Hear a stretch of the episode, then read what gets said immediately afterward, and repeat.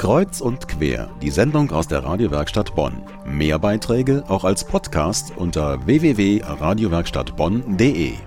Kreuz und quer heute mit dem Thema ein Jahr nach dem Erdbeben in Haiti. 35 Sekunden, die dieses eh schon arme Land noch ärmer gemacht haben und weitgehend zerstört haben. Im Studio ist von der Welthungerhilfe, die ja hier in Bonn sitzt, Patricia Summer, die vor einer Woche zurückgekommen ist aus Haiti. Was für Eindrücke bringen Sie mit? Geht es voran in vielen Gebieten oder man hat diese Woche viele Berichte gesehen, da konnte man auch das Gefühl haben, so viel hat sich noch gar nicht getan.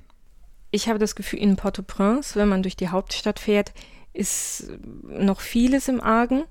Die Szenerie wird bestimmt von den Zeltstätten und den immer noch zerstörten Häusern, die noch nicht beseitigt sind. Wenn man aber in unsere Projekte kommt, finde ich, spürt man schon den Neubeginn. Die Trümmer sind weitgehend beiseite geräumt, durch unter anderem durch die Cash for Work Maßnahmen, die die Welthungerhilfe durchgeführt hat, mit den Menschen in Haiti zusammen.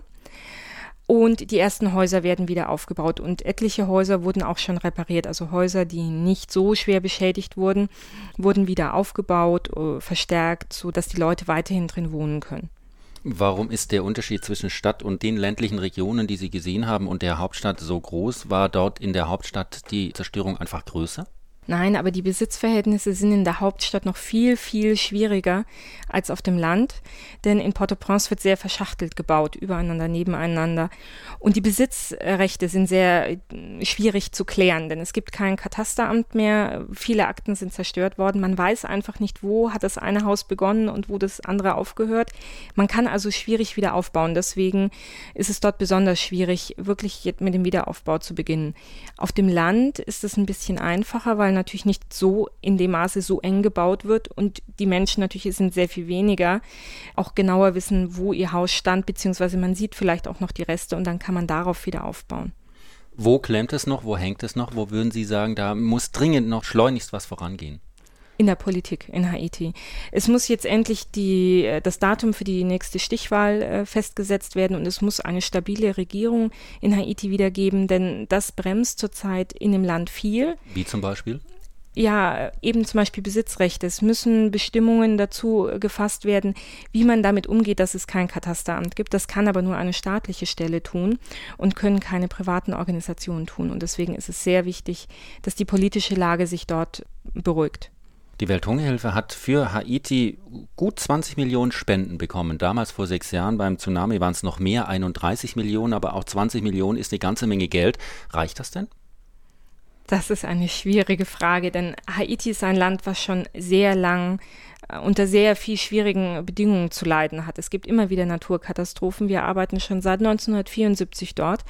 Und unmittelbar vor dem Erdbeben war es erstmal so eine Art Aufbruchstimmung. Es hatte sich schon viel bewegt. Wer, die Menschen vor Ort und auch die Kollegen hatten ein Gefühl, jetzt geht es voran, jetzt können wir uns wirklich nach vorne bewegen. Das wurde durch das Erdbeben alles zunichte gemacht. 20 Millionen können natürlich nicht reichen, den ganzen Staat aufzubauen, aber ich bin sicher, ja, dass... Sie sind auch nicht alleine als Welthungerhilfe. Äh, ich bin sicher, in unseren Projekten ist das schon ganz toll. Natürlich gibt es immer noch mehr Bedarf, aber das ist schon mal ein äh, großer erster Schritt. Wie Spenden tatsächlich deklariert werden, ist ja immer wieder ein Diskussionspunkt bei Hilfsorganisationen, ob man dann auf seine Spende draufschreibt, ich möchte, dass das Geld in Haiti den Menschen zugutekommt oder ob man das freilässt und sagt, ich spende das einfach so.